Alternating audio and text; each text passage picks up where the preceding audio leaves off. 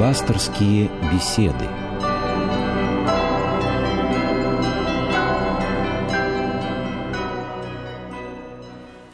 Как обычно в это время в эфире еженедельная программа «Радио России. Пасторские беседы». Наш пастор сегодня – священник Георгий Климов. Здравствуйте, отец Добрый Георгий. вечер.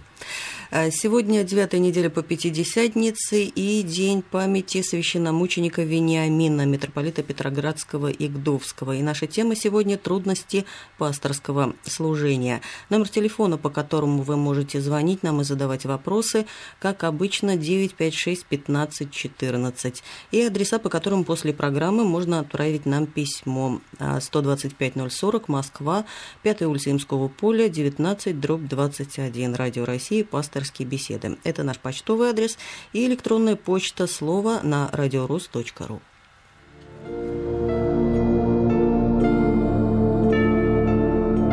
Пасторские беседы.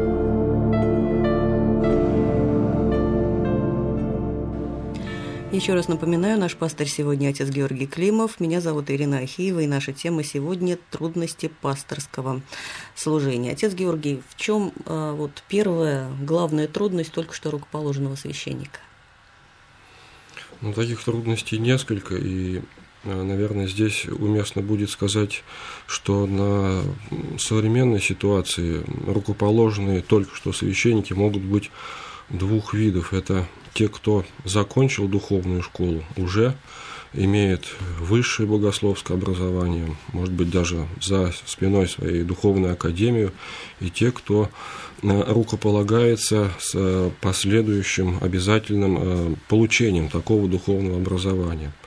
Для вот первой категории, что ли, молодых священников трудность, одна из трудностей заключается именно, вот, именно в том, чтобы воплотить те знания, которые он приобрел, когда сидел за партой духовных школ, приобрел огромный багаж знаний, воплотить их в жизнь. Здесь именно требуется от э, молодого священника, э, наверное, ну, такое вдумчивое отношение к тому, что он знает, и э, внимательное отношение к людям. Для э, второй категории молодых священников э, проблема заключается в том, что э, в церкви, в церковной жизни существует множество церковных э, традиций, обрядов, совершения таинств, и вот этот э, шквал всего того, что требуется от молодого священника совершить, очень часто ставит э, в тяжелое положение священника, потому что он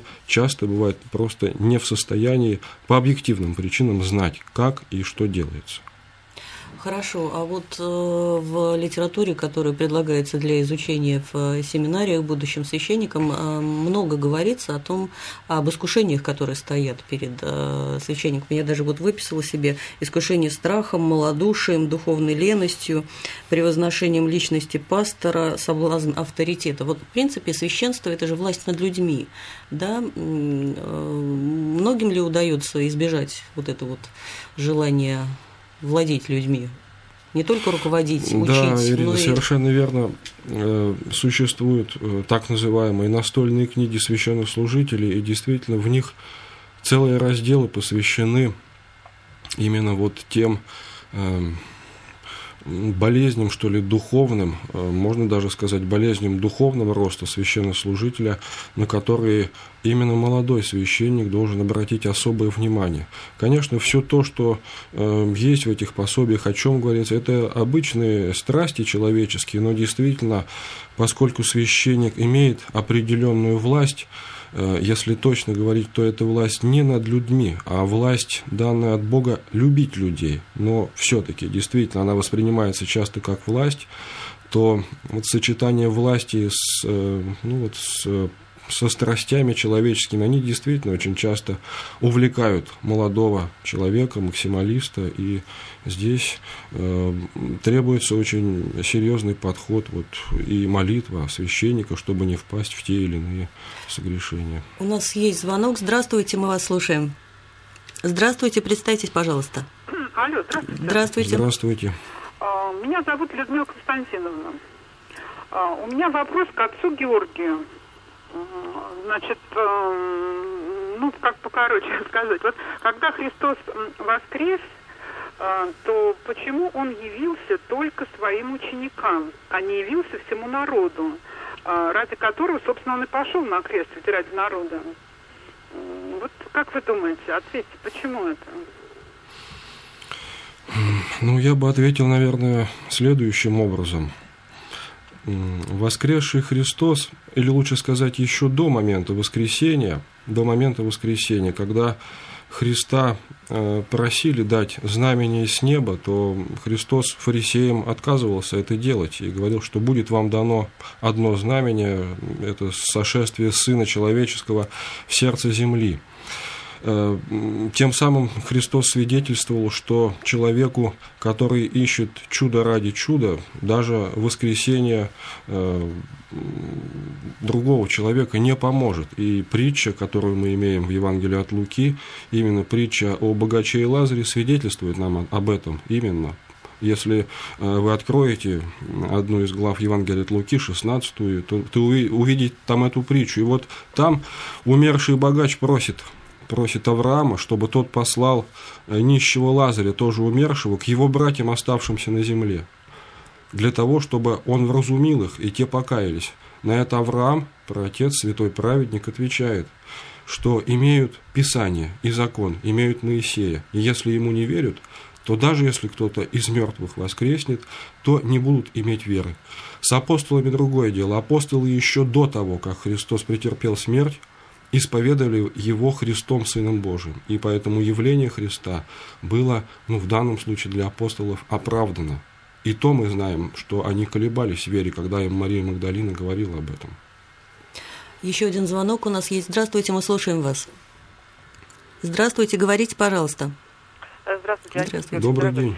А можно задать такой вопрос? Это из Гатчины вопрос, Людмила меня зовут. Вот э, имеет ли право православный христианин молиться в храме иногда вот приходят такие мысли, а бывает и дома, когда уже за праведников помолился, о родне, о, о наших священнослужителях, молиться за тиранов. Вот, например, о тех, которые довели нашу страну до такого состояния нехристианского. Вы знаете, о ком я говорю, чьи это были деяния. Вот э, может ли человек об этом вот каким как-то всерьез действительно глубоко помолиться Господу, что, может быть, им там на секундочку стало полегче? Или это все-таки э, не христианское дело, не православные. Ну, если мы понимаем под тираном представителя власти, то, наверное, ответ на вопрос мы можем найти во время самого богослужения. Достаточно часто за Иктиньями церковь возглашает э, свои молитвы о властях и воинстве нашего народа, или во время их после евхаристического канона тоже мы молимся о том, чтобы Бог даровал э, нашим правителям э, вразумление, чтобы мы могли э, проводить тихое, безмятежное житие. То есть, э, как у Пушкина, нет, Борис, нельзя, Борис, нельзя молиться ну, за царя как... Ирода, это не работает.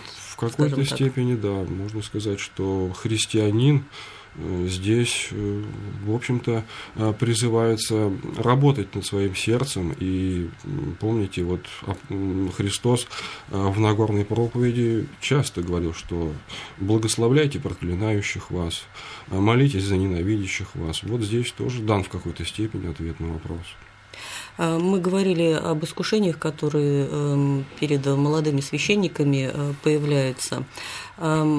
Теперь я хотела э, вот о чем спросить. Насколько эмоционально восприимчив должен быть пастырь? Или все таки э, вот священника учат, что называется, иногда закрываться от человеческой боли? Или он, наоборот, должен быть всегда открыт этому? Вот когда исповедь идет, когда человек приходит за советом к священнику? Э, вопрос я понял. Э, ну, священника, конечно, никто никогда не учит э, закрываться от человеческой боли, потому что само по себе прохождение пасторского служения – это, наверное, подвиг жертвенной любви к человеку. И апостол Павел учит, наверное, всех священников, э, призывая плакать с плачущими и радоваться с, радующ, с радующимися. Поэтому здесь в данном случае, э, ну, может быть, только не об эмоциональности следует поставить вопрос, а именно вот о э, живом сопереживании человеку.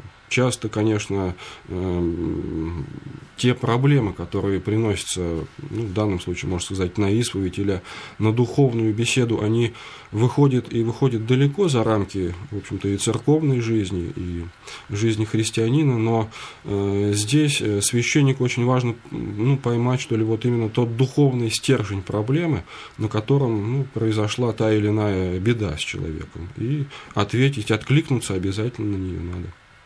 А скажите, э, вот э, сейчас множество, хотя церковь э, приобретает все больший авторитет, да, эм, восстанавливаются храмы, образуются приходы, но многие священники, ну вот даже в Подмосковье, да, живут ну, достаточно бедно. Вот. Я сталкивалась с этим много раз. Я вот как-то задавала даже здесь на пасторских беседах вопрос, почему в, в церквях все равно, хотя патриарх говорит о том, что свечи нельзя продавать, нельзя писать цену, но все равно продолжают писать, на что мне совершенно справедливо отметили, что если э, не будет этого, то а, приход тоже бедный, да, э, за эти самые свечки платить не будет, и у церкви не, не на что будет просто существовать, в том числе, видимо, и священнику с его семьей. Что-то вот, а, может быть, смешной вопрос, но что-то вроде зарплаты, жалования есть у священника. Да, да, действительно э, определяется, ставится определенная ну, заработная плата, жалование священнику. Э, но, конечно, это деньги, которые жертвуются прихожанами на существование прихода, и из этой суммы выделяется. Только, то есть э, та сумма, которую э, может использовать для себя священник, она только в зависимости от доходов прихода, что называется, да? Да, чаще всего это связано как нельзя более напрямую именно, да, именно от того, что есть. А, у нас есть звонок, здравствуйте, мы вас слушаем. Алло, вы меня слушаете? Да, да. Да, здравствуйте. Здравствуйте. Меня зовут Зинаида, я очень беспокоюсь. Вот я слышала, смотрела по телевизору передачу, вот там священник сказал, что нужно за усопших, ну, за умерших там родителей, обязательно подавать записки за упокой. Вот. То, что он сказал, им очень там плохо. Вот я не знаю, часто подавать или когда, или, или даже хотя на последние деньги, вот я хотела узнать. Можете сказать, извините, это вопрос. Как часто, видимо? Я, я понял, да, вопрос. Ну, связано, видимо, такое наставление священника с тем, что э, мы исповедуем, что нет человека, который был бы жив и не согрешил. Поэтому всякий человек, отправляясь в мир иной, переступая порог вечности, ну, душа его, лучше сказать, там пребывает с грехами. А грех – это можно сказать, единственная причина, которая разлучает человека с Богом. Или тут, может быть, уместнее сказать не с Богом, а с жизнью, потому что Бог есть жизнь, и источник жизни, и податель жизни. Так вот, э, по милости Божией, конечно, по великому человеколюбию Божию, мы имеем возможность э, молить и просить Бога о том, чтобы э, Господь отпустил грех, очистил грех даже с души умершего человека. И исповедуем ту истину, что один человек не так силен в той молитве, которую можно принести, чем соборная церковь православная, которая э, по слову Христа, там, где двое или трое собраны во имя Мое, там и я посреди их, имеет вот это вот ходатайство, имеет дерзновение, имеет опыт э, тысячелетний именно как правильно и о чем молиться.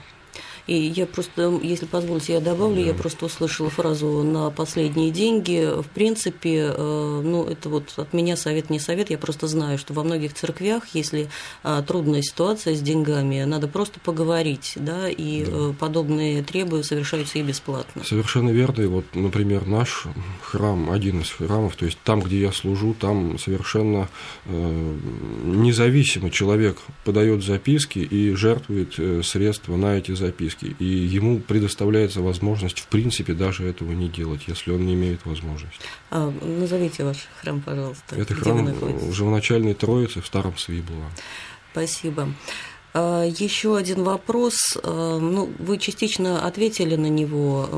Правильно ли я поняла, что священство – это служение и Богу, и людям в равной степени? Да, конечно. Конечно, именно так и понимается священнический долг, когда священник, предстоя за свою паству, обращается к Богу, служит Богу и в то же время своей опытом духовным, своими возможностями, своими дарами священство помогает ближним э, прийти к Богу, полюбить Бога, направиться к Богу. А скажите, вот э, сегодня мы уже говорили об этом, День памяти Вениамина Петроградского, он один из многих священнослужителей, которые эм, погибли э, во, время, во времена гонений на церковь, когда ее просто уничтожали, mm-hmm. да, по определению, что называется. Сейчас гонений нет, наоборот, церковь становится все более авторитетной силой эм, в обществе. Но мне кажется, что вот именно эта авторитетность э, привлекает э, в церковь, э, в ряды священничества даже людей не всегда, как сказать, не то что способных, да, ну да, не способных стать настоящими священниками. Mm-hmm. Вот в, в конце XIX века их называли еще ремесленниками от священничества. То есть люди, для которых это просто заработок, да, опять-таки власть над людьми, как-то церковь пытается вот остановить этот поток, отсеять, что называется. Да, история церковная на протяжении всей своей двухтысячелетней истории свидетельствует о том, что такие пастыри э, всегда были, будут. И вот, наверное, первое предупреждение мы находим уже в лице апостолов Петра, Павла, Иоанна Богослова о том, что и в вашей среде появятся пастыри, волки хищные в овечьей шкуре.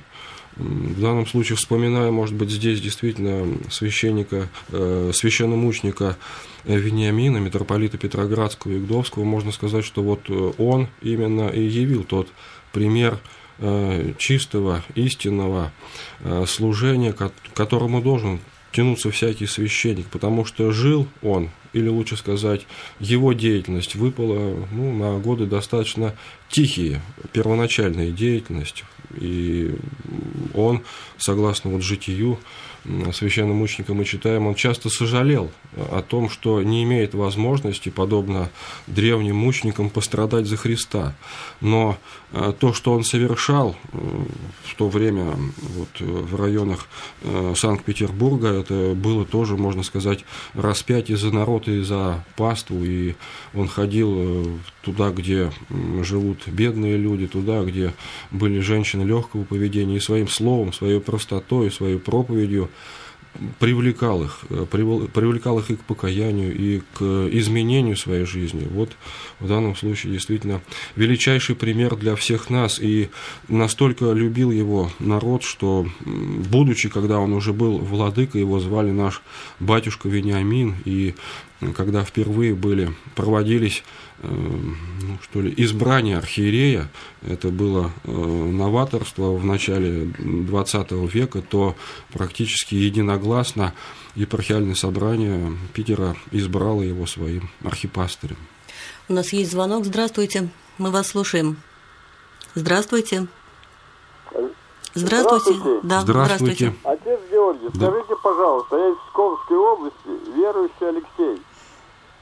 Прошу да. вас, повлияйте как-нибудь на рекламодателей, чтобы они позорили имя Иисуса Христа. Заявляет Иисус Христос суперстат. Ну как так можно? А, ну, имеется в виду название, видимо, известного мюзикла э, Ллойда Вебера. Понятно, постараемся повлиять, хотя здесь в данном случае э, много проблем, как вы сами понимаете. Эм, вот скажите мне, э, я опять-таки ссылаясь на учебники для э, будущих священнослужителей, пасторское служение в православной церкви. И сущность пасторского служения, первая обязанность священнодействовать, священника вторая обязанность учить, и третья обязанность руководить пособами. Вот руководство. А, мне кажется, что сейчас а, все меньше э, паства да, обращается к священнику за советами. То есть, да, многие, э, многие в сравнении даже с недавними годами э, приходят к исповеди, ходят на службу, но вот так, чтобы приходить за советом, такого мало. мне кажется. Ну нет, я, может быть, туда же и не соглашусь. Вот достаточно прийти, ну, как мне кажется, в любой московский храм. Может быть, люди просто особенно, боятся подходить, чтобы Особенно в Великий пост, особенно Великий пост, особенно под какие-то праздники или под воскресные дни – и увидите, как много людей, не просто пришедших на формальную исповедь, а людей, которые именно жаждут разрешения своих духовных проблем. И нам очень часто приходится ну, буквально назначать человеку время свободное и у него, и у нас, чтобы именно побеседовать на духовные беседы. И таких людей очень много. Ну, значит, я не права. У нас еще один звонок, видимо, последний уже в этом эфире. Здравствуйте. Здравствуйте. Добрый день. Говорите, мы вас слушаем. Алло. Говорите, говорите, мы Вы слышим. Да, да, да, мы, ваш вопрос, пожалуйста. Отец Георгий. Да, да. Э, дело в том, что я прихожанка церкви в Удельной и подала записку э, о упокой заказную. И эти записки отложили для батюшки, и половина записок этих заказных взяла женщина, которая просто прислуживает там церкви, э, свечки ставит. И, короче говоря, она их все смотрела и откладывала это правильно или нет? У меня такое состояние было, ну, понимаете, не в деньгах дело, а в сути, что вот не батюшка э, просмотрел эти записки, а какая-то женщина. Я понял, ну, в данном случае не совсем верно, действительно. Традиция существует определенная, что заказные записки в алтаре читаются священнослужителем. Я думаю, что вам здесь можно, не смущаясь, подойти к священникам вот храма, в котором вы являетесь прихожанкой, и уяснить у них, у них этот вопрос. Может быть, там есть какое-то другое благословение. Ну, нам надо заканчивать, к сожалению, нашу программу. У нас осталось всего несколько минут. И я хотела еще от себя посоветовать э, слушателям. Мы говорили с вами об этой книге «Отец Арсений». Если вы найдете, наверняка в церковных лавках она есть, она недавно переиздана. Это книга, э, в которой собраны воспоминания духовных детей отца Арсения, не помню фамилию, к сожалению, Петра, нет, не буду говорить. В общем, книга так и называется «Отец Арсений». Это о священнике, который много э, лет э, провел в сталинских лагерях, и, собственно, э, воспоминания о том, как он в этих самых лагерях, в бараках, оставался священником. Потому что одна из обязанностей священника, правильно ведь, это да. приводить как можно больше людей к Богу.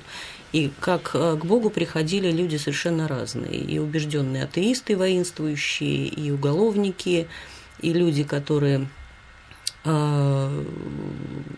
почему-то усомнились в церкви. Вот если вы найдете эту книжку, она называется «Отец Арсений». Да, я, может быть, хотел бы да. здесь единственное добавить в контексте нашей беседы о трудностях пасторского служения. У тех, кто, э, ну, может быть, прочитает эту книгу, коль мы о ней заговорили, наверное, сложится впечатление, что у современного священника э, не так уж много трудностей, и они не такие уж и большие в сравнении с тем, что пришлось пережить нашим недавним вот, э, священнослужителям в эпоху гонений на Христа в середине 20-го столетия. Ну, это, знаете, мне кажется, это вот, знаете, как с, с первоклашками, да, вот в 60-е годы там люди в космос летали, да, там вот тогда была война, можно было героический поступок совершить, но мне кажется, что и это касается не только священника, но и любого человека, может быть, плохое слово, но демонстрировать то, что ты верующий, может каждый из нас ежедневно. Да. Просто проходя мимо церкви, перекреститься на нее, да, а не, не спрятать руку, смущаясь. А, что бы вы, а, завершая нашу беседу, назвали самым трудным а, в служении священника, отец Георгий? В служении священника, ну, я бы, наверное, сказал, что любить Бога и любить ближних. Вот самый, наверное, сложный подвиг, крест и у священника, и у ближних, и, ну, как вытекающее из этого следствие, быть честным. Спасибо, это были пасторские беседы. С нами сегодня был отец э, Георгий Климов. Мы говорили о трудностях пасторского служения. Ровно через неделю в это же время очередная пасторская беседа, тема о преображении человека. Вполне естественная тема в день после праздника преображения Господня. С вами были отец Георгий Климов и Ирина Ахиева. Всего доброго. До свидания.